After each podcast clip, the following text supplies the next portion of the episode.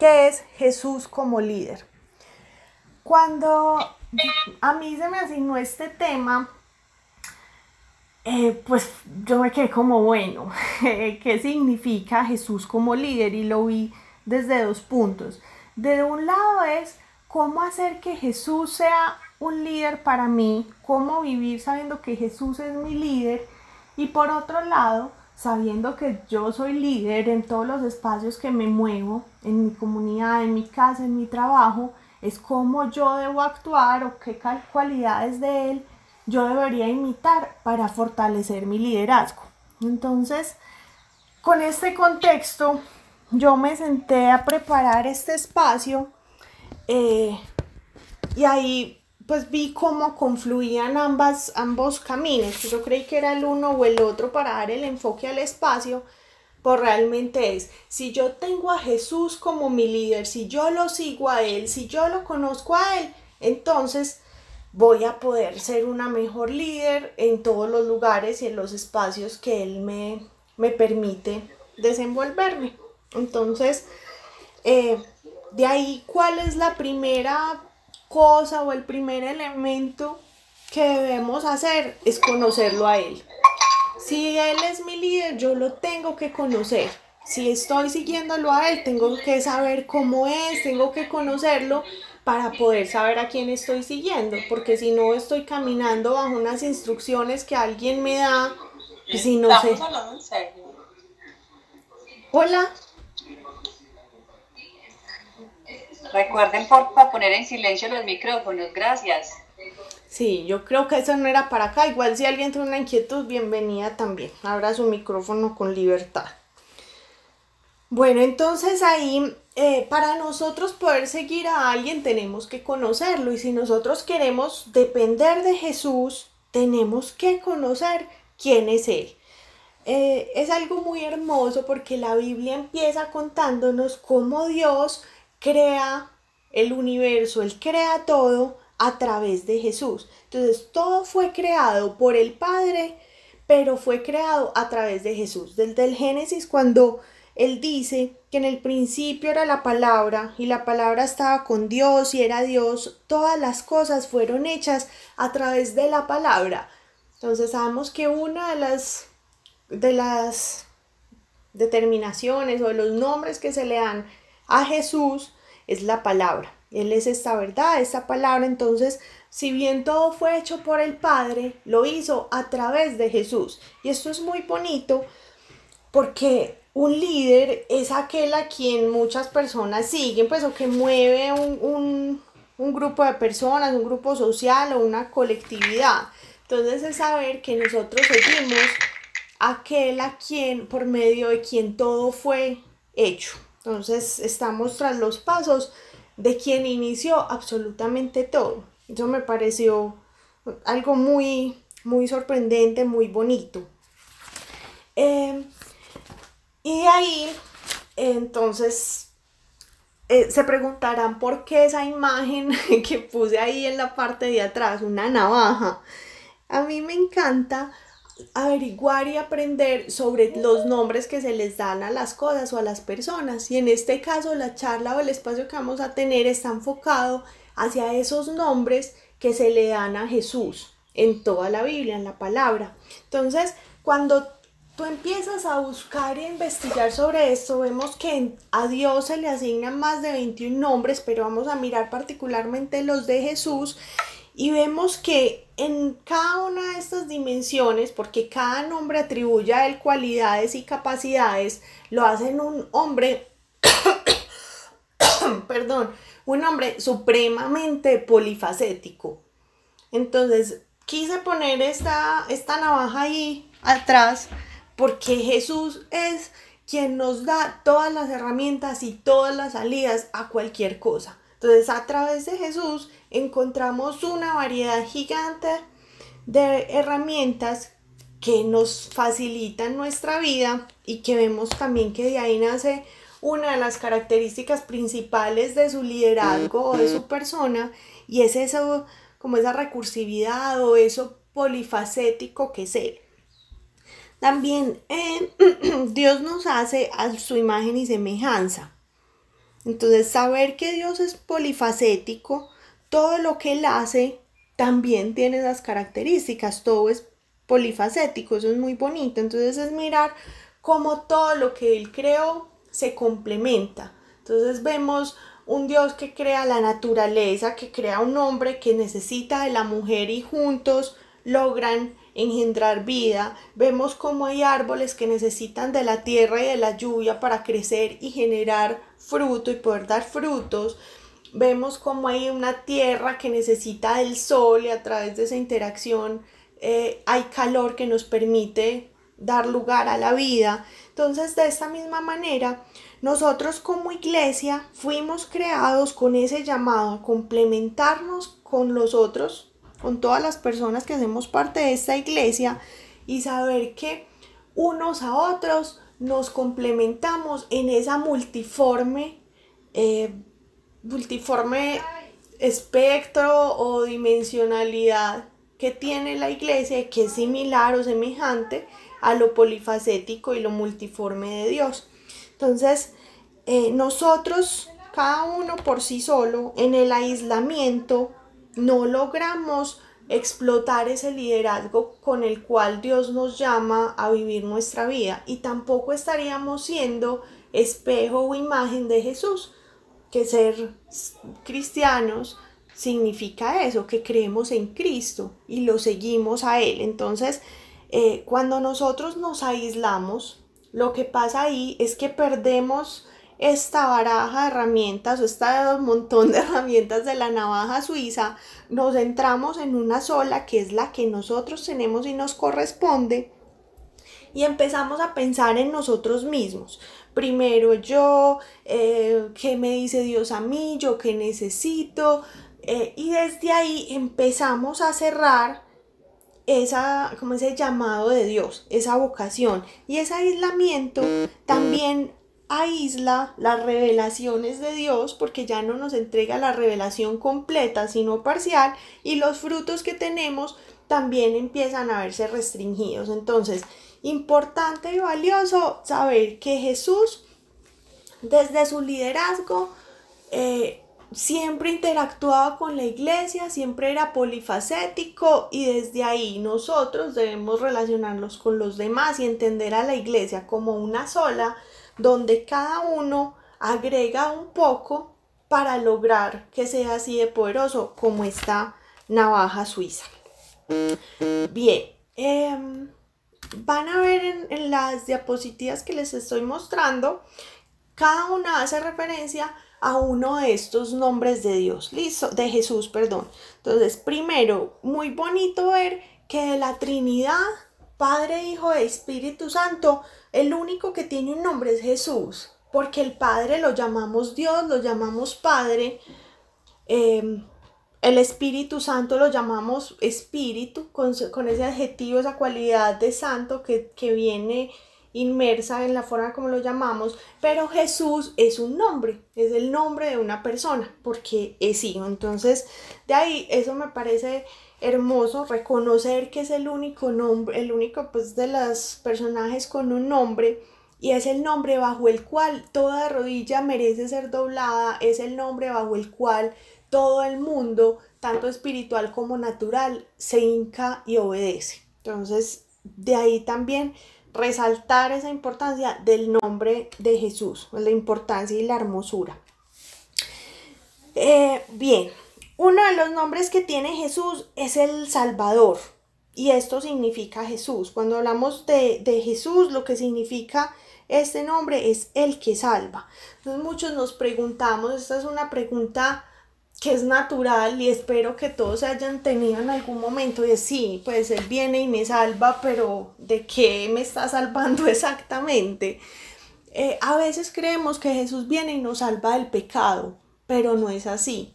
Resulta que cuando el pecado entró al mundo, lo que hizo fue crear una división infinita entre Dios Padre y entre nosotros que somos sus hijos. Entonces, como Él es perfecto, nosotros bajo el pecado que estamos viviendo, lo que generamos es una imperfección que así como un imán repele la perfección de Dios. Entonces empezamos a vivir en polos opuestos Y el, el pecado es esto que abre la separación, pero lo que hace Jesús cuando viene y entrega su vida en la cruz es poner un puente para unir estas dos partes. Entonces Dios nos salva de la consecuencia del pecado, no del pecado, sino de la consecuencia. ¿Que cuál es esta? Vivir en separación de Dios, vivir una vida alejados eh, de Dios y sin comunión con Él.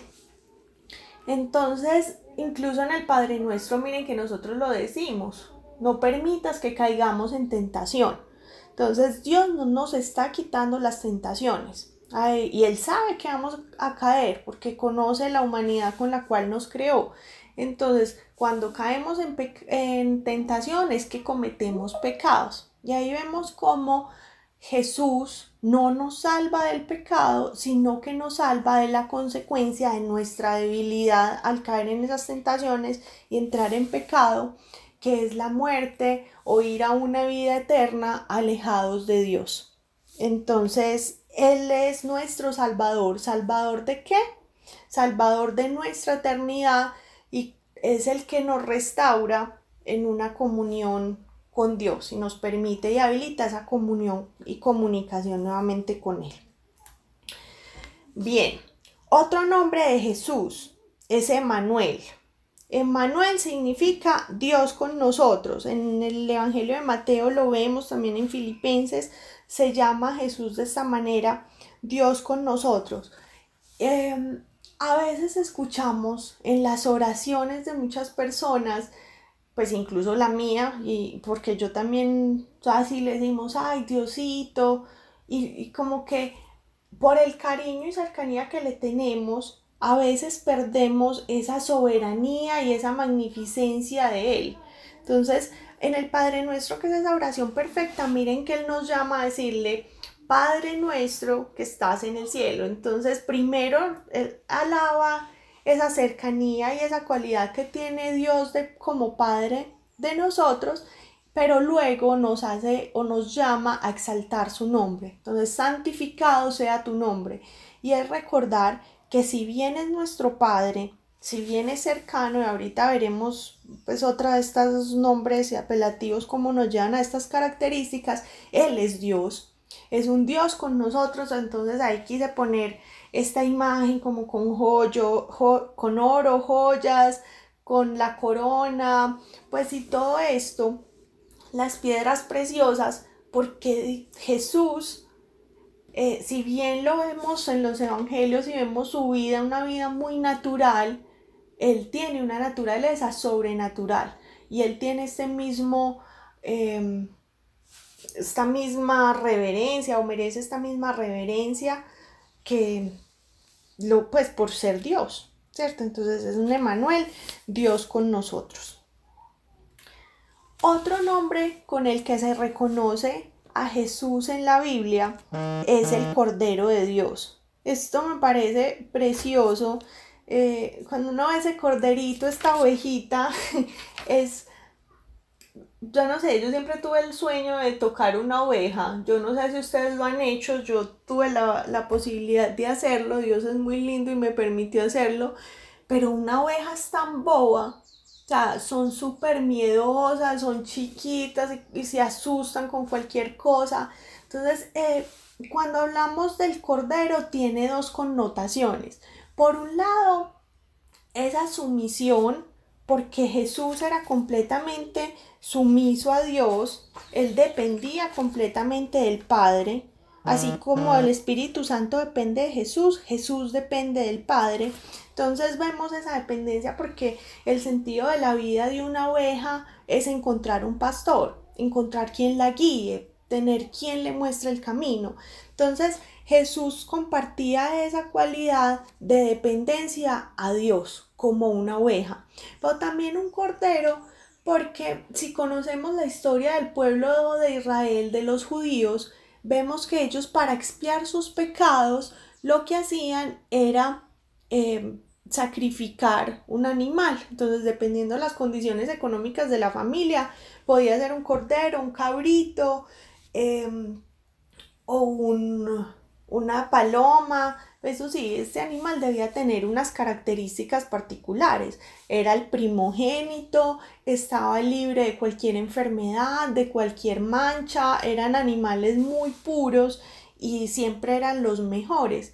Entonces, cuando hablamos de Jesús como el Cordero de Dios, vemos que es ese primogénito, que es hijo directamente de Dios, que está aquí en el mundo sin mancha, que Él es limpio de todo pecado y que su vida es entregada así, pues como, como ofrenda a Dios para limpiar nuestros pecados. Entonces, a través de la sangre de Cristo, como Cordero de Dios, nosotros somos limpios del pecado.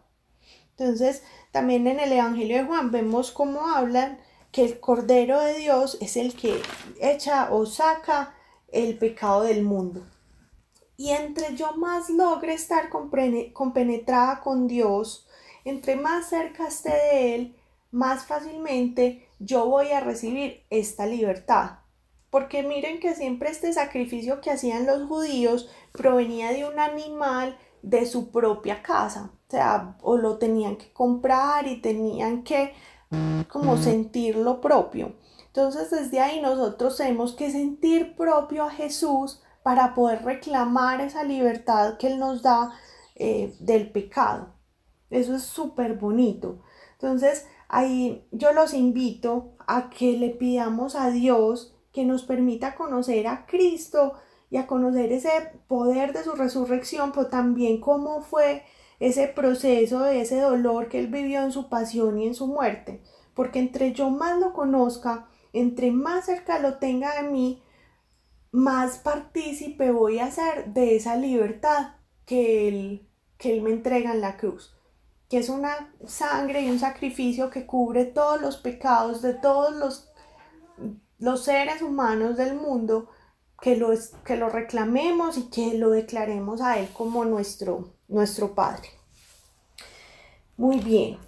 Em, Aquí puse unas ovejitas, no sabía cuál imagen poner y me quedaron las dos. Quedan como son de tiernas, no. Pues si todas siempre junticas, nunca una oveja puede estar sola. Entonces eso tiene sentido, se relaciona con lo que hablamos también al principio. Miren que Jesús siempre actuó en comunidad, él caminaba con sus apóstoles, él nos envía a nosotros de dos en dos. Y esto que a veces lo tomamos como un tema más romántico y el matrimonio y que Jesús quiere que nos casemos, no, es más un llamado al servicio, hacerlo en comunidad. Entonces, no evangelizar solos, sino irnos siempre al menos de dos en dos, porque como ovejas necesitamos ese soporte de la iglesia, ese soporte del hermano para crecer. Miren, incluso Jesús siendo Dios, el día antes de la crucifixión, él se acompañó de sus amigos, de sus apóstoles, se fueron todos juntos y él les pues no los doce, fueron algunos a orar y él también les pedía ahí, ayúdenme, ustedes tres que están ahí, por favor pónganse a orar y miren que él se retiraba y oraba y cuando volvía y los veía dormidos, él los regañaba como yo necesito que ustedes oren, dejen la bobada y despierten pues que, que este es el momento. Entonces miren que Jesús siempre actúa en comunidad y nos llama a nosotros también a hacerlo de esta manera. Porque pues vuelvo y hago énfasis en que los nombres que estamos viendo Jesús y las características y cualidades asociadas a ellos son lo que lo definen a él como líder, lo que nos hace a nosotros quererlo y querer seguirlo y también las que debemos buscar imitar, porque somos sus seguidores, entonces Em, es a Él al que estamos imitando y al que queremos, como quien queremos llegar a ser. Bien. Em, Jesús también era el león, el león de Judá. Aquí les quiero pedir abrir el micrófono a los que quieran. Cuando ven esta imagen, ¿ustedes qué sienten? O sea, ¿qué, qué les inspira un león? Fuerza, respeto. Fuerza, respeto, ¿qué más? Liderazgo y determinación. Liderazgo, determinación. Seguridad, protección. Seguridad, protección, bien. Cuando nosotros nos imaginamos esto, pues si se vieron El Rey León, espero que sí, yo amo esa película, es muy bonito porque pienso inmediatamente en, en, Jesús, es muy bonito ver cómo absolutamente todos los animales, toda la selva le hace la reverencia a este Rey León en el caso de la película. Él era el que abría el día, él era el que velaba por la protección de todos en la selva, él hacía que todo funcionara para que todos tuvieran lo que necesitaban. Entonces, eso mismo hace Jesús por nosotros. Él es quien vela por todos nuestros intereses. Todas esas características que decían ahora, él era seguro, él era fuerte, él era determinado, él era líder. Él todo esto lo hace por amor a nosotros. Entonces, eh, hago ahí la analogía con la película y cómo esa fuerza que hay en su mirada, en su, en su mismo cuerpo, eh, porque fisiológicamente también tiene estas características, todo eso lo hacen ese líder perfecto que Dios envía para nosotros y al cual nosotros estamos siguiendo. Bien, em, también aquí hablamos que Jesús es la verdad. ¿Y que, qué es la verdad? Es la palabra de Dios. Entonces es muy bonito saber que la Biblia, porque cuando hablamos de la palabra, estamos hablando de la palabra de Dios y la palabra de Dios es la Biblia. Entonces es muy lindo saber que todo lo que está ahí es cristocéntrico. ¿Qué significa esto? Que el centro de la Biblia es Jesús, es Jesucristo, no solo porque divide el Antiguo y el Nuevo Testamento, sino porque todo lo que está ahí apunta en el Antiguo Testamento apunta a la venida de Cristo. Es muy bonito, es entender cómo Dios preparó a todo su pueblo eh, de modo que llegaran a un momento cumbre en el cual estuvieran preparados para recibirlo a Él en la encarnación de su Hijo que era Jesús. Entonces vemos, porque también aquí hay confusión y también una de las preguntas frecuentes es, es que a mí me gusta el Dios del Nuevo Testamento, pero no el del Antiguo. ¿Por qué Dios es tan distinto? Y es aclarar que Él no es diferente, es el mismo, porque es el mismo Dios ayer, hoy y siempre. Em, pero es como en su, como habla al principio la navaja suiza, en su multiforme expresión él nos permite identificar cualidades y características de su temperamento y su carácter a través de toda la Biblia. Pero entonces hablamos de una primera parte donde sí es más exigente, es más fuerte, no, no por esto es menos amoroso, porque está en un proceso de formación. En estos días eh, ha sido muy lindo algo de este tiempo de cuarentena y es que yo estoy viviendo en mi casa con mi hermano la esposa y los niños, pues yo vivo con mis papás, pero ellos se vinieron para acá a pasar este tiempo. Ustedes no saben esos niños lo que son para mí, algunas sí porque me conocen más y saben que son mi adoración, pero tenerlos pues todo el tiempo eh, me ha permitido ver cosas que antes yo no veía y no vivía. Y es como mi hermano como padre pues y papá de cabeza de ese hogar los forma. Y es, es a veces, porque Andrés es muy tierno, él es un papá demasiado lindo, tierno, entregado, juega con ellos, pero ver a Andrés bravo y regañándolos y fuerte, exigiéndolos, es, es complejo, pero no es porque él en algún momento le exija y le regaña a ellos, significa que es diferente al papá lindo, tierno, que los carga, les hace cosquillas y les hace la casita en el árbol y los jongeolea. Entonces, todo lo que está en la Biblia es el mismo Dios y tiene un centro que es Jesús. Entonces, Jesús como palabra em, por la cual todo fue creado, todo es creado y que es verdad. También eh, hay otra cita bíblica que es de las más citadas y es la verdad os hará libres. Entonces, ¿quién nos hará libres? ¿Quién nos dará la libertad? Jesús, a través de su verdad y su verdad es la palabra. Entonces, también por eso lo importante de conocerlo eh, para quienes de pronto no tengan el hábito de leer la palabra o leer la Biblia, les recuerdo que ahí ustedes van a encontrar todas las instrucciones de cómo vivir su vida para lograr ser libres, porque nos cargamos a veces de un montón de bobadas de las cuales Jesús nos puede librar, pero nos estamos perdiendo de eso porque, porque no es fácil, o sea, no es fácil adquirir el hábito de leer la Biblia. Entonces también invitación a, a retomarlo, quienes de pronto lo hacían y lo han dejado de hacer, o a empezar quienes aún no lo han hecho. Y si tienen alguna inquietud de cómo hacerlo, por dónde empezar, consejo aquí, empiecen por, por los evangelios. Puede ser el de Lucas, es, es chévere leerlo. Empecemos a leer el evangelio entendiendo que el evangelio es la vida de Jesús. Listo. Bueno, entonces Jesús es la palabra y es la verdad. Em, ¿Qué creen que es esto? Otro nombre que se le atribuye a Jesús. ¿Quién es él? Luz. La luz. La luz. Hermoso, ¿cierto? Me parece tan tierno.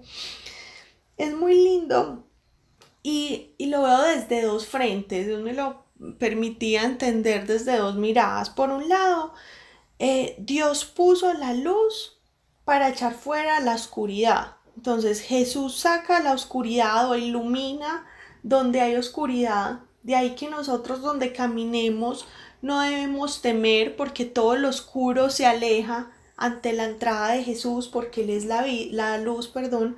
Entonces, si nosotros creemos en Dios, si recibimos el Espíritu Santo, estamos con Jesús y Él va a iluminar absolutamente todo.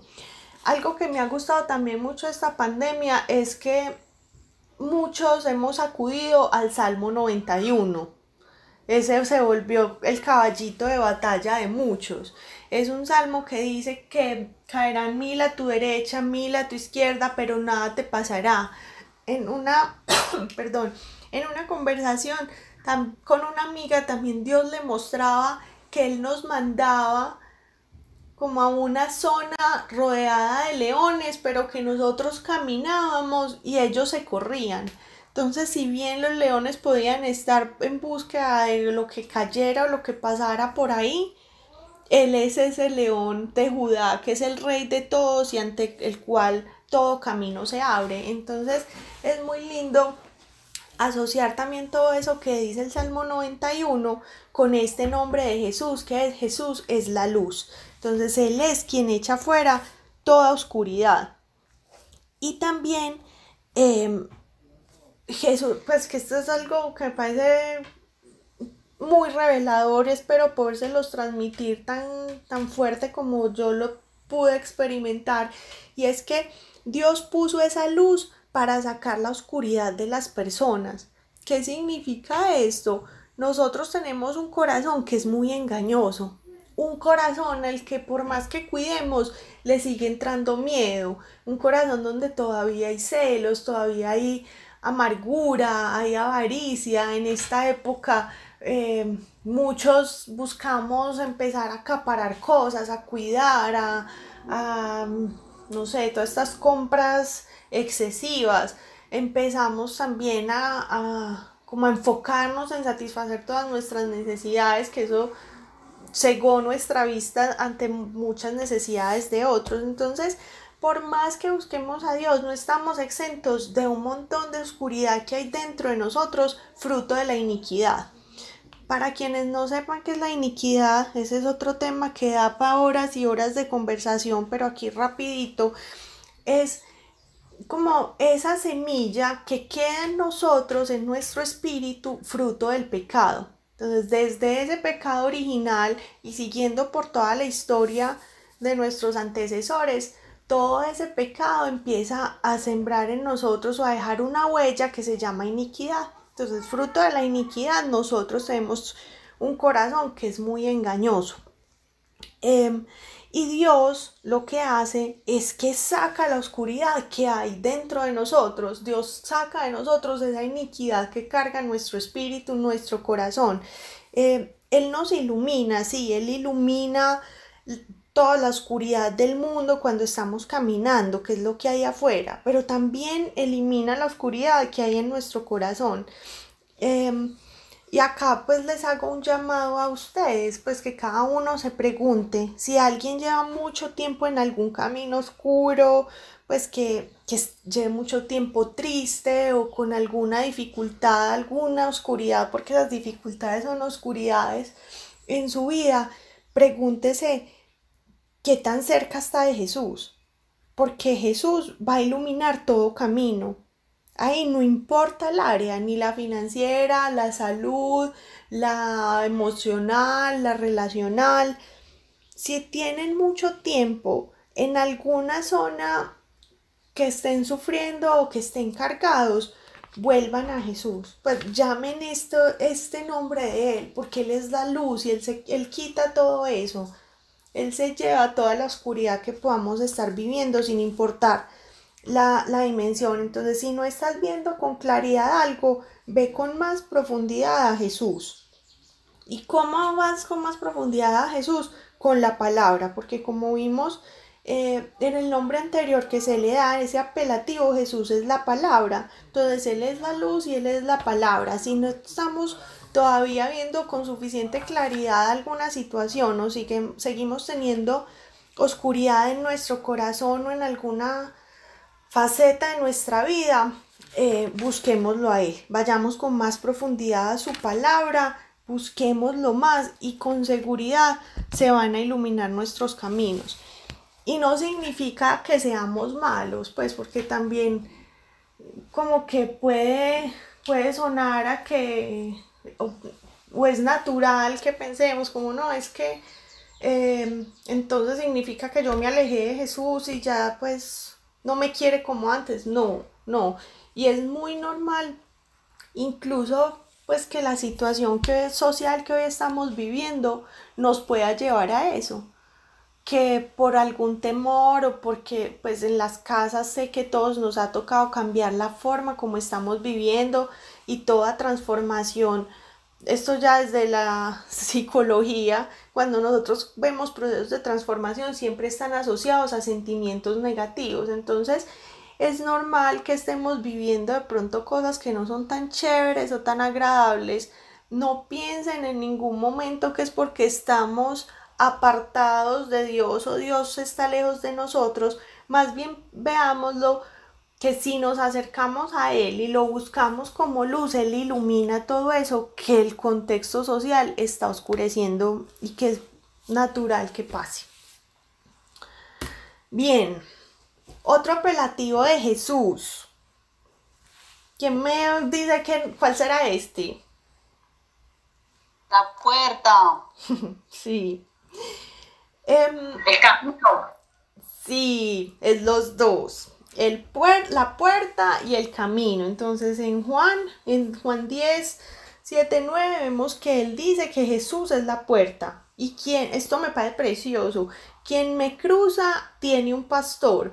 Si relacionamos esto con lo que veíamos de las ovejitas ahorita, es muy bonito porque nosotros como ovejas tenemos la necesidad y el sentido de nuestra vida se basa en la búsqueda de un, de un pastor, de un líder. Entonces Él nos está diciendo, yo soy la puerta que los va a llevar a ese pastor. Y Él en el Salmo, aquí en 123 creo, puedo estar equivocada, dice, yo soy el buen pastor. Entonces Él nos va a llevar a esos pastos verdes, Él se va a encargar de todas nuestras necesidades y nos va a mostrar el camino que lleva a Dios. Entonces, eh, es muy bonito, es muy bonito eso y más de entender que Jesús lo está afirmando. Él no está diciendo que de pronto es así. Él está asegurando que con Él y a través de Él vamos a encontrar esa salida al Padre, que es ese pastor perfecto. Entonces aquí retomo lo anterior. Para cualquier tema, cualquier área de su vida, la financiera, la emocional, la salud, cualquiera, siempre a través de Jesús vamos a encontrar ese camino a un pastor que nos está mostrando cuál es la decisión, cuál es el camino, que está proveyendo todas nuestras necesidades, que nos está cuidando, alimentando, orientando, es muy, muy, muy lindo. pues, y es ver lo determinante del león aquí. Él lo dice con esa misma determinación. Yo soy la puerta, yo soy quien los va a permitir eh, cruzar, pues quien me cruza a través de mí va a tener ese buen pastor y va a tener eh, este camino a Dios. Pidámosle a Dios que nos permita entender esto en oración, que la verdad era una oración que yo nunca había hecho, pero pidámosle que nos permita entenderlo a Él como una puerta. O sea, ¿qué significa eso? Porque, o sea, ¿qué significa que yo cruzo a través de Jesús? Que nos dé esa revelación y ese entendimiento de lo que significa caminar a través de él como un camino. Mm, creo que puede ser un ejercicio ahí muy chévere, porque 100% de las veces él es la puerta. No es que para unas cosas sí, para otras no, no. Siempre él nos va a mostrar la salida. Cuando no tengamos ni idea dónde estamos o estemos en un callejón sin salida, en un laberinto, que a veces a uno se le nubla como la existencia en cosas y él siempre es la salida. A mí en proyectos, pues que a veces trabajo me pasa. Pues en estos días les cuento aquí una infidencia. Eh, en una iniciativa que estoy trabajando, les juro, yo ya no sabía qué hacer. Pues es un tema que es grande, sobre el cual habían muchas expectativas no encontraba a nadie que supiera nada de esto y yo estaba muy encartada y me senté con él y le dije, bueno Dios, aquí yo veo todos los caminos cerrados, tú eres la puerta, abre acá el camino y muéstrame, pues abre una puerta en este punto en el que estoy. Con declararle eso en oración, de una llegó una persona que sabía cómo era la movida y empezó esto a moverse de una manera súper diferente. Y el camino que estábamos siguiendo, Dios lo alineó al camino que debía ser seguido, porque yo ya había, pues llegué a un punto donde no tenía salida y Él me mostró, pues y mandó una persona como literal caído del cielo. Entonces, es muy bonito. Es muy bonito ver eso, que él siempre, siempre nos muestra cuál es la salida. Bueno, esta está más difícil. A ver quién me dice qué creen que pueda significar esto en un, nombre de Jesús. Proveedor. Nope. Alimento. Sabor. No. Conservación. Saciedad. Bueno, aquí les voy a ayudar porque yo estoy segura que no lo vamos a, identificar. Sí, esta es, esta es otro nivel de adivinanza. Resulta, esas cositas que están ahí, esos pepinillos, a mí eso me fascina. Eso es muy, en Estados Unidos en Subway los ponen los pickles que son como amarillitos, eso es delicioso, a mí me encanta y por eso los quise poner ahí. ¿Cómo se hacen estas cositas? Eso se coge la fruta para meterlo en la conserva. Lo que hacen es, porque hay muchas formas de hacer conservas. Esta en particular es que lo cogen y lo, okay, lo sumergen en una en un agua con sal. Eso es como agua con sal y vinagre, creo. Lo meten ahí y lo cierran. Entonces lo que pasa es que esta frutica pues o verdura, lo que sea, que no sé qué es eso, coge y absorbe todo ese líquido. Entonces eso lo tienen como que volver a rellenar porque incluso pues tienen que dar espacio porque las fruticas como que se engordan un poquito. Entonces lo que hacen es que se saturan de esa solución en la cual están inmersos. Entonces Jesús cuando hablamos de Jesucristo, el Mesías, ese nombre significa el ungido. ¿Y qué es la unción? Pues una unción es cuando tú, digamos que untas algo de, de, de otra sustancia. Pero entonces, cuando vemos Jesús es el ungido, ¿qué carajos pues es el ungido? ¿Qué significa eso o qué viene siendo? Resulta que Jesús es ungido de Dios por medio del Espíritu Santo. Porque Jesús, antes Jesús es judío, que a veces a uno se le olvida, Jesús no es cristiano, Jesús es judío, él viene de toda la herencia judía y de esa formación y esa estructura mental, pero él sí tiene el Espíritu Santo, que solamente lo tenemos después de que él muere, resucita y después en Pentecostés nos deja acá el Espíritu Santo. Estoy diciendo como muchas cosas, pero entonces para para unir todos estos puntos, Jesús es bautizado con el Espíritu Santo. ¿Qué significa esto? Él es lleno del Espíritu Santo. Él es ungido del Espíritu Santo. Entonces, así como estos pickles lo que hacen es que se saturan de esa solución que tienen a su alrededor, quedan completamente, o sea, su sabor es distinto, su estructura es distinta, o sea, se ven diferentes, toda su naturaleza cambia cuando ellos están sumergidos en esta sustancia. Entonces, lo que viene haciendo la unción del Espíritu Santo en Jesús inicialmente es que Jesús está saturado del Espíritu Santo, o sea, él está completamente lleno del Espíritu Santo y eso es el bautismo.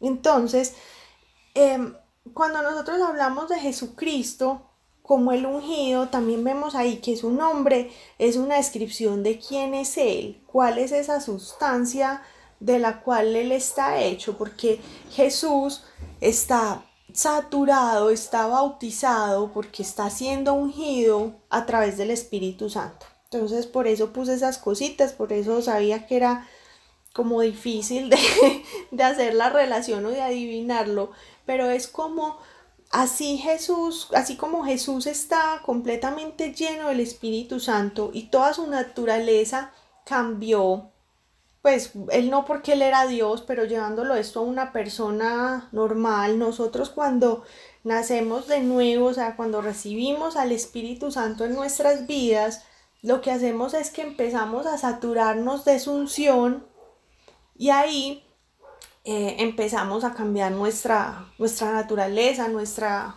forma de, incluso de vernos, de ser, de actuar, de pensar. Aquí pasa también algo muy bonito y es que la unción no es algo de una sola vez. Si ustedes llegan y cojan y sacan un pepinito de estos y lo dejan afuera, él se seca y vuelve a su naturaleza anterior. Entonces cuando hablamos de la unción, una unción tiene que ser permanente. Una unción no es algo eh, de una sola vez y ya. Entonces nosotros con el Espíritu Santo, si bien somos llenos una vez de Él y Él no vuelve a irse de nosotros, eh, para mantener esa unción debemos estar en constante comunión con Él. Porque si no, seríamos como un pepinito de estos que se sale de la cosa esa del agua salada y se seca. Nosotros igual tenemos que, que ser personas siempre ungidas con el Espíritu Santo, así como Cristo era el ungido de Dios a través del Espíritu Santo. Y también acá, para nosotros poder dar frutos, eh, necesitamos esto.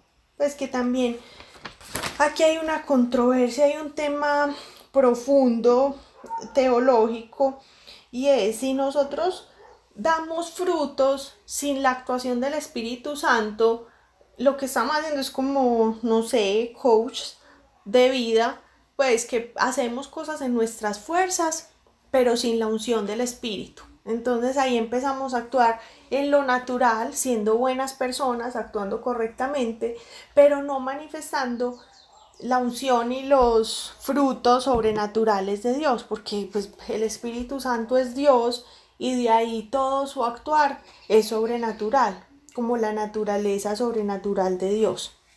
Entonces, em, cuando nosotros decimos que queremos ser como Jesús, que Él es nuestro líder, que a Él es al que seguimos y que queremos ser líderes como Él, mucho sí tiene que ver con su carácter y de saber imitar características de su comportamiento, pero también tiene que ver con saber aumentar en unción, o sea, mantenernos en esa comunión con el Espíritu Santo, estar siempre saturados, llenos bajo el bautizo, pues que en el bautizo, en la confirmación, es ese, como ese, no sé, esta palabra tal vez no existe y me suena feo, pero es la que me ocurre, como ese llenamiento del Espíritu Santo en nosotros. Él nos llena en esos momentos, pero debemos continuamente estar en esa relación para, para poder en esa unción manifestar el carácter de Jesús, que cuando hablamos del carácter es que Él era tierno, Él era paciente,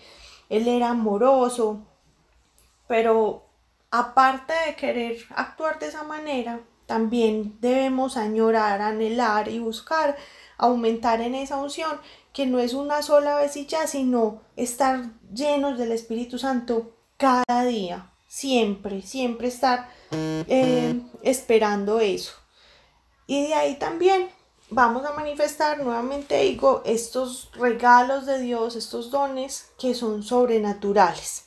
Porque el Espíritu Santo lo que hace es que empodera. Hablemos ahí un poquito del Espíritu Santo. Y es que Él es fuego, entonces el fuego algo que hace es que purifica y es fuerte, pero también es como una palomita que es gentil, es suave, es alegre, Él tiene autocontrol, es tranquilo.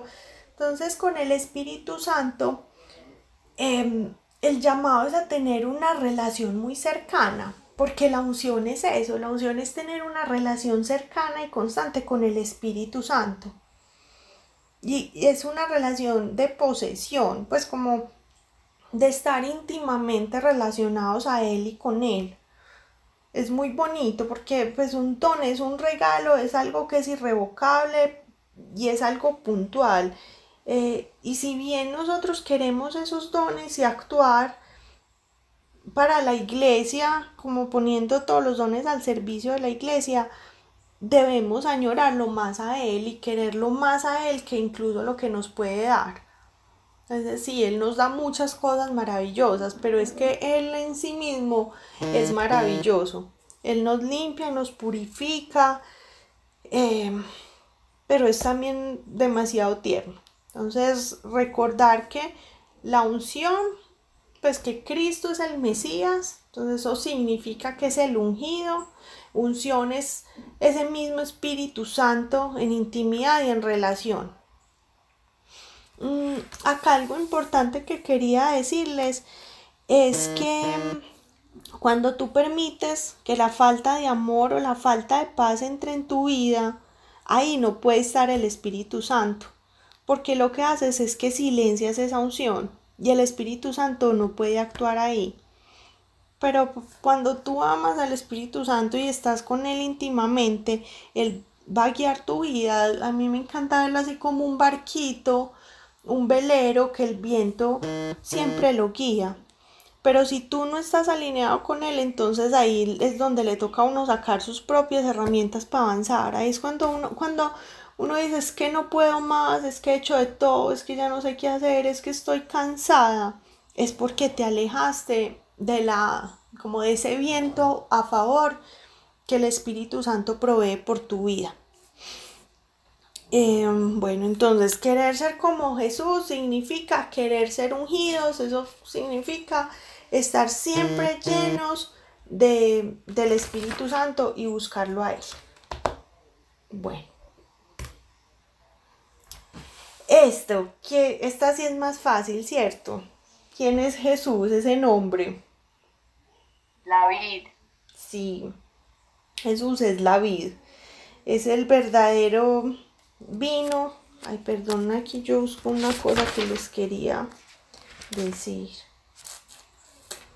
Bueno, de pronto lo encuentro ahorita más adelantico. Entonces hay algo muy bonito y es saber que Dios dice que ninguna rama fuera de, del viñedo, pues fuera de la verdadera vid, da fruto. Entonces, si nosotros no estamos pegados a esa fuente, que es estar pegados directamente a Dios, no vamos a poder dar fruto. Y él que dice que cuando una rama no da fruto, él lo que hace es que la corta y la empieza a podar.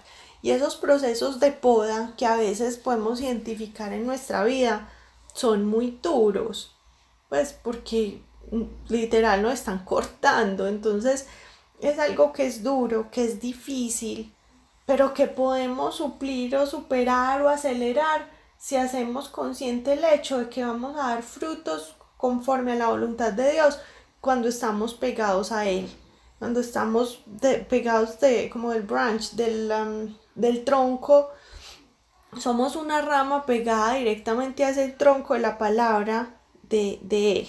Y también es muy lindo porque los frutos nacen de las ramas, los frutos no nacen del tallo, que es Dios.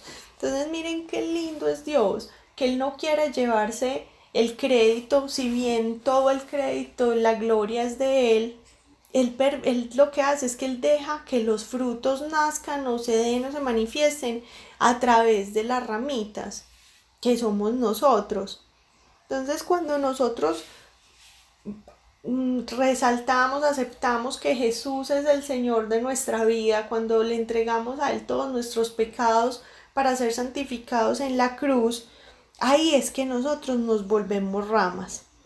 Ahí es donde nosotros empezamos a caminar a través, pues cruzamos esa puerta y caminamos a través de ese camino que es Jesús, aprendiendo de su palabra, siguiendo su luz, y es ahí donde empezamos a dar, a dar frutos.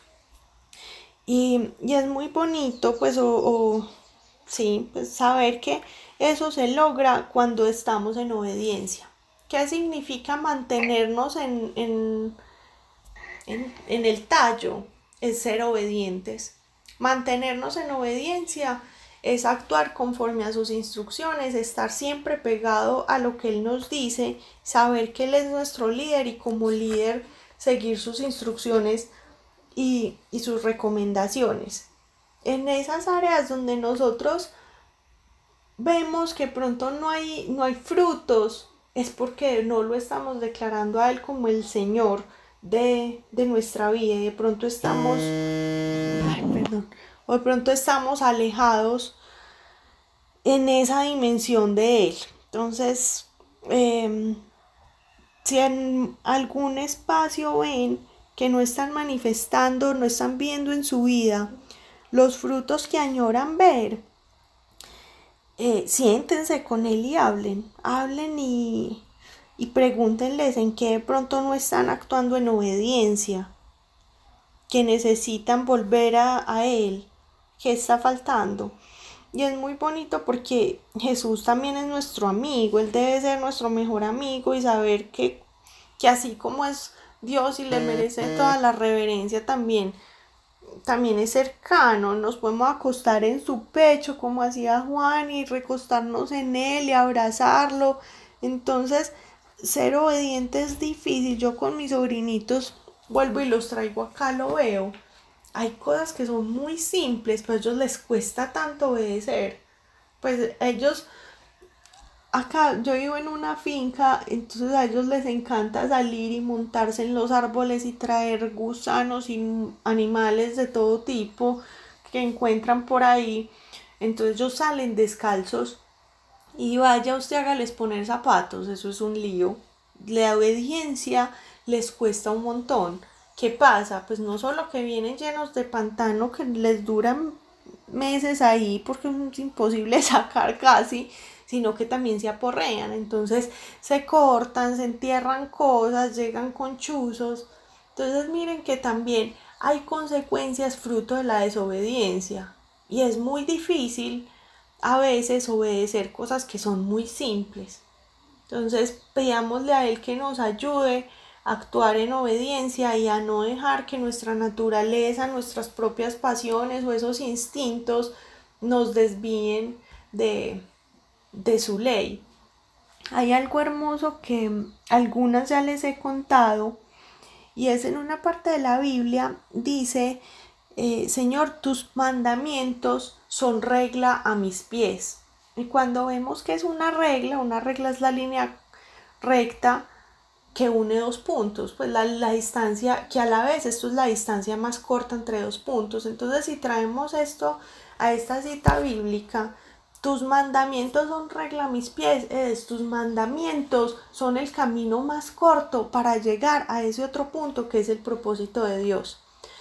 A nosotros nos encanta seguir nuestros instintos, seguir nuestra voluntad, seguir nuestra naturaleza, pero fruto de, de querernos como mimar los caprichos que tenemos, lo que hacemos es que damos vueltas, sabiendo que si seguimos esas instrucciones y esos mandamientos de Dios, que a veces son difíciles, raros o hasta un poquito hartos, eh, pero son el camino más breve, más corto y más eficiente. Entonces, eh, a mí eso me parece una revelación muy bonita porque yo creo que todos en algún momento hemos cuestionado alguno de los mandamientos de Dios, pues espero que lo hayan cuestionado directamente a Él o con Él, pero a veces no necesitamos entender. Sebas y Valeria le preguntan como papá o mamá, ¿por qué, ¿por qué no me puedo ir descalzo? Y después de que le explica muchas veces, ya hay un momento donde le dije, ¿por qué sí? Y punto. Entonces, con Dios algunas cosas también son así. ¿Por qué? Porque sí, créale que Él es el papá que sabe todo, que Él es esa rama que tiene toda la sabiduría y que lo va a llevar a un buen puerto. Bueno, em, también hay algo y es que podemos estar en Cristo, podemos creer en Él, pero puede que no estemos viendo frutos. Y eso es porque todavía, aunque estamos con Él, no estamos dentro de Él. ¿Qué significa esto? Que todavía no estamos viviendo en intimidad y en permanencia. Hay una, una parte del Evangelio que me, me gusta mucho, es la de Marta y María, dos hermanas, donde Jesús llega a hacerles la visita y una empieza a arreglar la casa, llevarle el tinto, atenderlo, mientras que la otra se sienta a hablar con él. Entonces Marta le dice como, hey, pues decirle a esta que me ayude. Y Jesús lo que le dice es, Marta, qué pena, pero ella eligió la mejor parte. Para mí este evangelio es muy, muy diciente porque yo soy de esas personas que le gusta hacer y hacer y hacer y no quedarse quietas. Entonces para mí ha sido un proceso de aprendizaje muy fuerte saber que el enemigo lo que hace es que me lleva hacer Marta, hacer y hacer cosas y cuando yo estoy haciendo y haciendo, evito estar dentro de Jesús.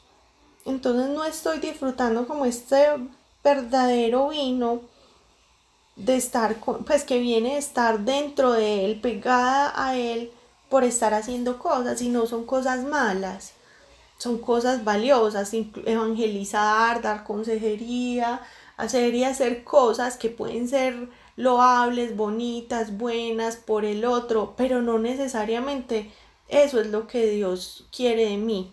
Entonces también eh, para poder dar fruto, que es lo que pasa cuando una ramita da fruto, es porque está realmente pegada al tronco.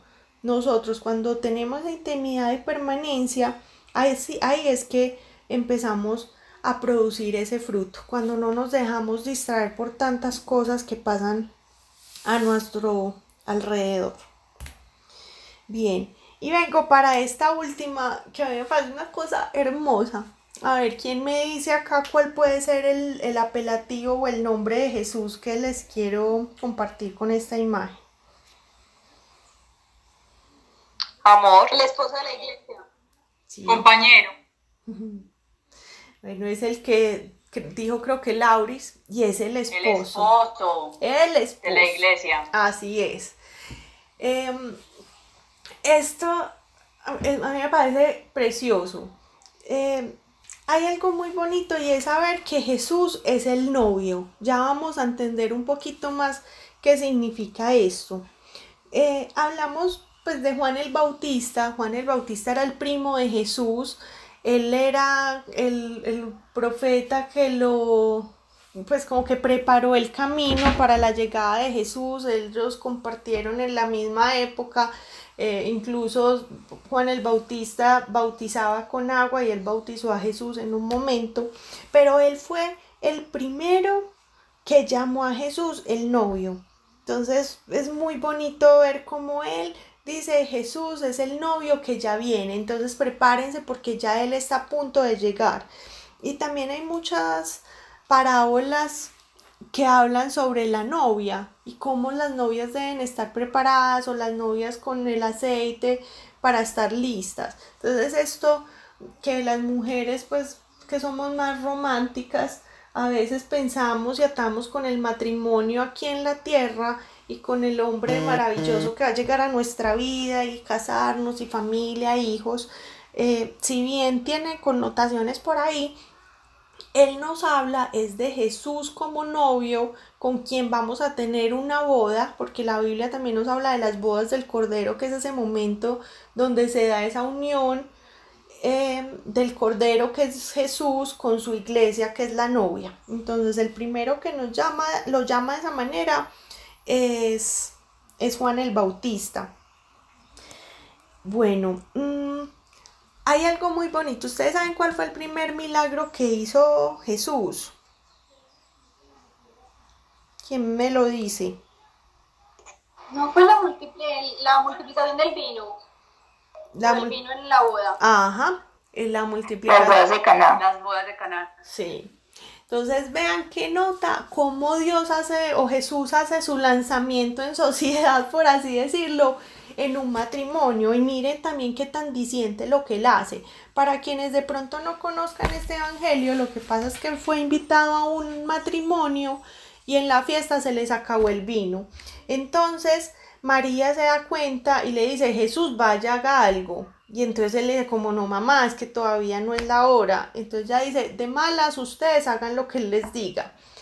Entonces Jesús les pide que traigan vasijas llenas de agua. Él no dice cuántas, él dice traigan todo lo que quieran, pues hubieran podido, no sé, llevar en Emil. Eh, traigan las vasijas de agua y él lo que hace es que las convierte en vino. Entonces, su primer milagro es en una boda y lo que hace es transformar agua y vino en medio de este matrimonio. Entonces, miren que el bautismo eh, que hacía Juan el Bautista era un bautismo en agua. Y ya lo que hace Jesús es que viene y da un bautismo en el Espíritu. Y ya sabemos qué es el bautismo, qué es la unción y qué es lo que hablábamos con estos pepinitos, que es llenarse de. Entonces el bautismo de Juan el Bautista, Bautista era sumergir a las personas en agua.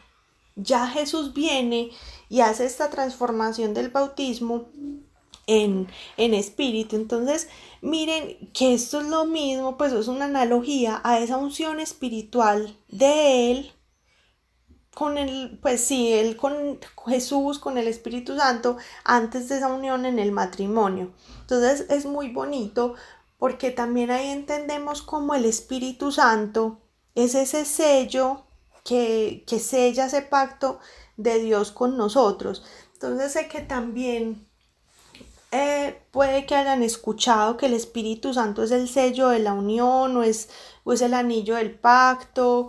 Em, no sé, hay varios apelativos asociados a eso y es como ese anillo que concluye la unión del Señor con su esposa que es la iglesia. Entonces Jesús es el novio.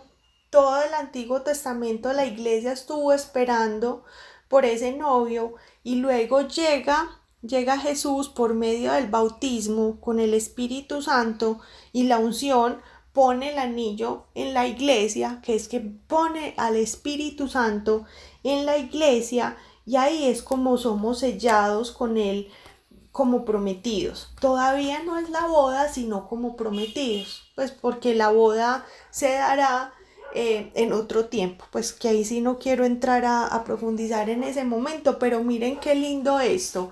Él es ese novio que viene y nos pone el anillo de compromiso. Y que, nos, que ese anillo de compromiso es el Espíritu Santo. Cuando nosotros, pues para quienes ya se hayan casado, eh, cuando les entregan el anillo de compromiso, eso significa que ya viene un momento que está cerca donde va a haber una unión completa y donde los dos se van a convertir en uno solo.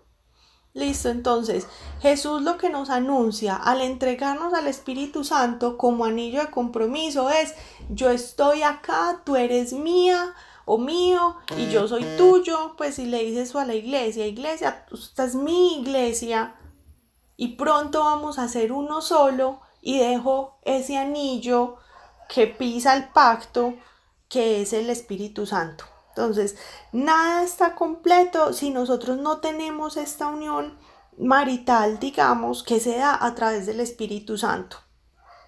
Y miren, también al leer los evangelios van a ver que Jesús dice es que los amigos del novio no ayunan cuando el novio está con ellos. Entonces él llega y llega a la fiesta. Dice entonces, eh, Juan fue el último profeta de ese antiguo pacto. Él habilitó y preparó esta transición para que la iglesia que era la novia pudiera em, recibir ese anillo de compromiso que es el Espíritu Santo como pacto. Las invito aquí, pues no quiero entrar en, en ese detalle, a que lean en Mateo 25 la parábola de las diez novias, porque ahí Dios nos muestra cómo debe ser ese noviazgo que nosotros debemos tener con Dios, entendiendo a Jesús como ese novio, eh, sí, ese novio que, tenemos como iglesia. Listo. Eh, también se habla que, la iglesia es la esposa del Cordero y ya vimos que el Cordero es Jesús. Eh, en, la, en el Apocalipsis es un libro de la Biblia que a veces pues como que genera mucho temor, pero es por el desconocimiento, no porque tenga algo malo. Y ahora que estamos viviendo esta pandemia, no sé si a ustedes les ha pasado, pero, pero mucha gente se han peliculado y lee el apocalipsis y saca cosas, pero eh, pues nada, no es nada, no hay nada que temer. Antes por el contrario es muy bonito porque mira que acá hay en el Apocalipsis 2.17 dice, el espíritu y la novia dicen, ven. Entonces es también como un momento, nos hablan ahí en la Biblia de ese llamado de nosotros como iglesia llamar a Jesús y hacerlo con el Espíritu Santo. Y nos, nos em, bueno, sí, nos, nos habilita a nosotros a, comportarnos, a llamarlo, a reconocerlo a Él y saber que, pues, que Él es quien nos, quien nos acompaña, a quien estamos comprometidos y con quien estamos atados, digamos. Mm. Bueno, aquí estoy viendo como que no me faltan cositas para terminar.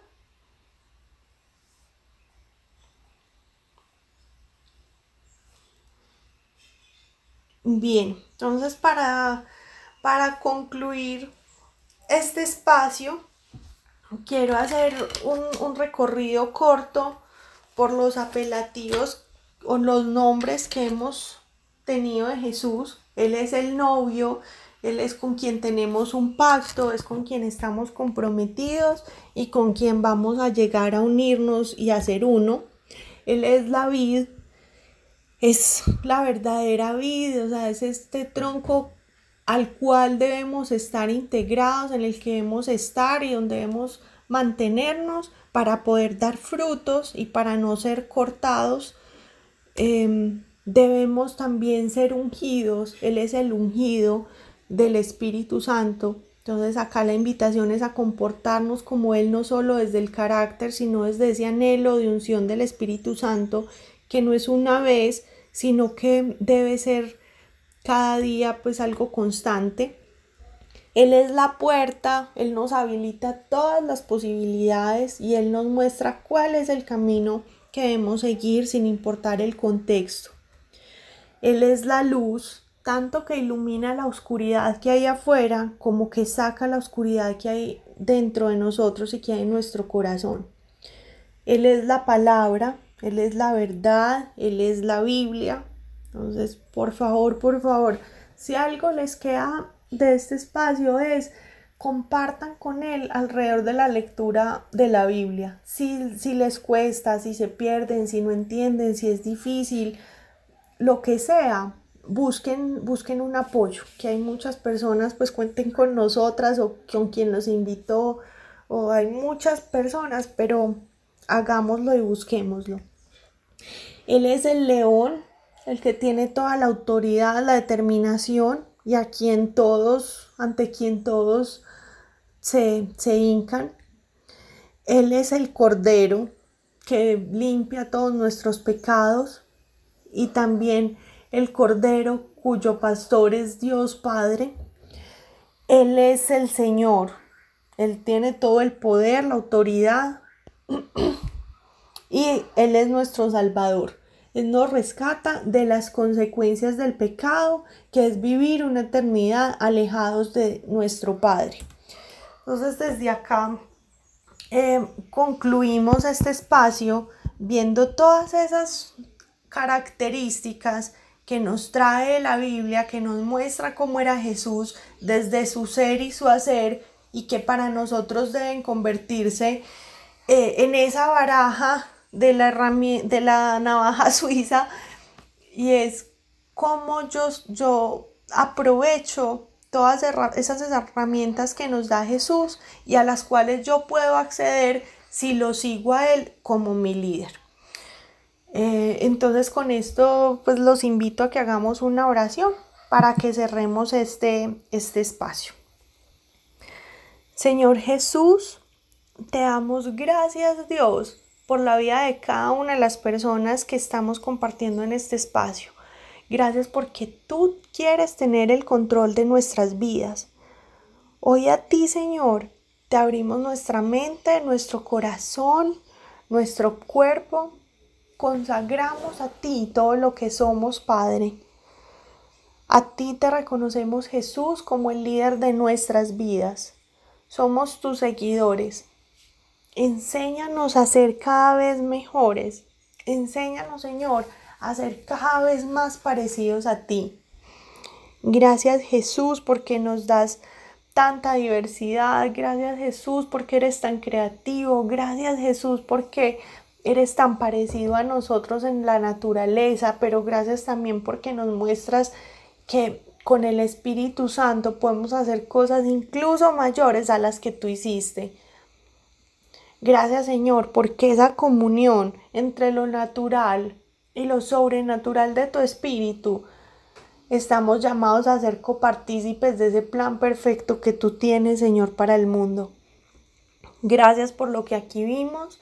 Hoy te pido de manera especial que todas las necesidades que tengamos en este grupo, en esta comunidad, sean resueltas, Señor. Porque tú eres la luz, porque tú eres el camino, Hoy declaro que las puertas se abren y que tú nos muestras nuevas formas de llegar a ese fin que tú tienes como propósito para nuestras vidas. Rechazamos todas las puertas cerradas y declaramos que tú eres nuestra puerta. Gracias Señor. Te amamos, te alabamos y te bendecimos. En el nombre de Cristo Jesús. Amén y amén. Muchas